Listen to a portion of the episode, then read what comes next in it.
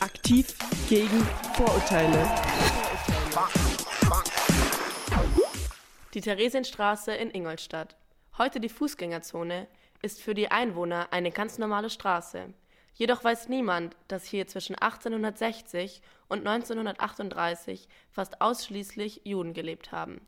Am Katharinengymnasium möchten wir mit dem Projekt Pfad des Lebens das Leben unserer ehemaligen Mitbürger aufleben lassen und sie nicht nur auf ihr grausames Ende reduzieren.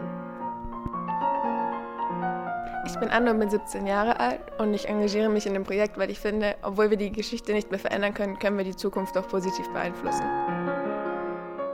Ich heiße Jeanette und ich bin 16 Jahre alt und ich mache bei dem Projekt mit, weil ich es ähm, sehr extrem finde, wie eben eine ganze Religionsgemeinschaft aus der Stadt vertrieben worden ist und ich finde, sowas sollte nicht nochmal passieren.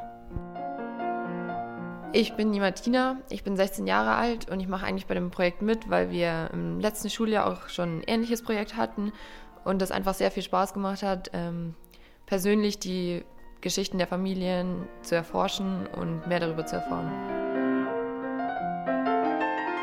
Mein Name ist Marlene, ich bin 17 Jahre alt und meiner Meinung nach sollte man die Leute, die in dieser Stadt leben, darüber aufklären, dass es nicht immer schön hier war und dass es auch grausame Zeiten gab.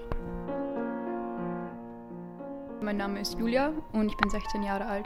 Ich denke, das ähm, Projekt ist ziemlich wichtig, weil momentan ist eher ein Rechtsruck in Europa und deswegen sollten wir in Deutschland vor allem auch die Erinnerungskultur aufrechterhalten und vor allem wir als Schüler sind die neue Generation, die uns eben mehr um das ganze Thema einfach kümmern sollten und wir sind dafür verantwortlich, dass Europa einfach friedlich bleibt.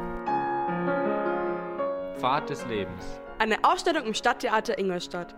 Vom 28. November bis zum 12. Dezember. Jüdisches Leben. Erleben. Aktiv gegen Vorurteile. Vorurteile. DE